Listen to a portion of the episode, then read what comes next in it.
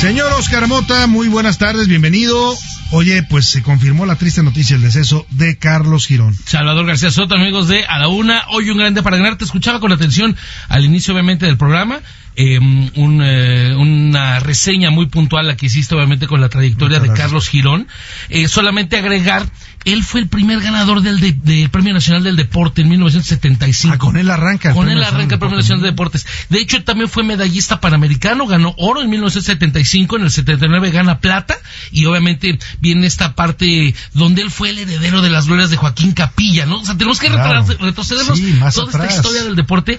Y el ejemplo de muchos que están ahora, ¿no? correcto. ¿Cómo se llaman estos? Eh, Fernando Plata. Fernando Platas. Este eh, jovencito que ha destacado también últimamente. Ya, Iván el Pollo, Romel Pacheco y demás. Eh, obviamente de estos eh, decanos, como bien platicabas tú, cuando realiza, se retira ya del deporte, eh, da, está en varios en tema de la política, pero hizo una carrera muy, muy sólida en los medios, donde pues siempre resaltaban la manera en la que él se relacionaba con las personas y que narraba obviamente el, el deporte que lo hacía. Así que vamos a... Tenemos una llamada especial.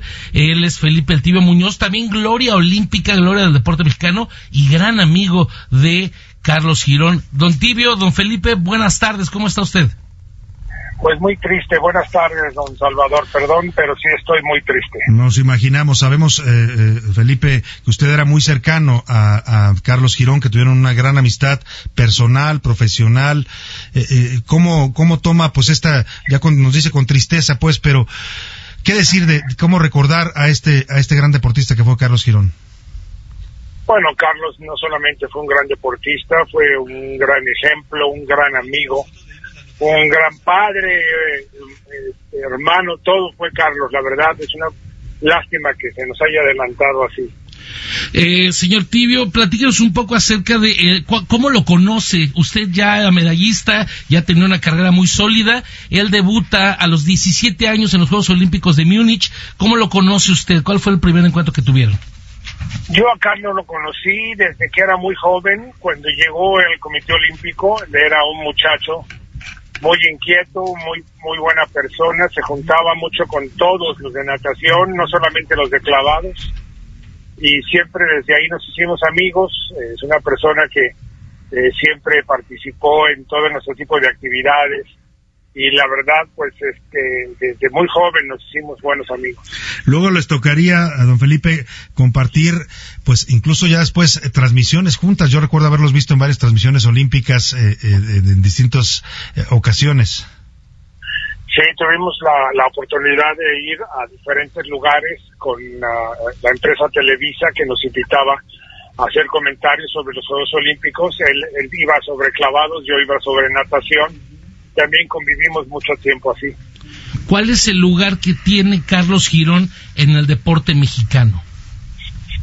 Carlos Girón es recordado mucho por su personalidad, su forma de ser, muy amistoso, muy eh, simpático siempre, muy alegre, pero también se le recuerda mucho por la gran eh, trampa que nos hicieron en Moscú en 1980 cuando eh, los soviéticos de ese entonces le dan una oportunidad a un, clavadista también de la Unión Soviética de que vuelva a repetir un clavado, una situación que nunca, se, nunca, había ocurrido.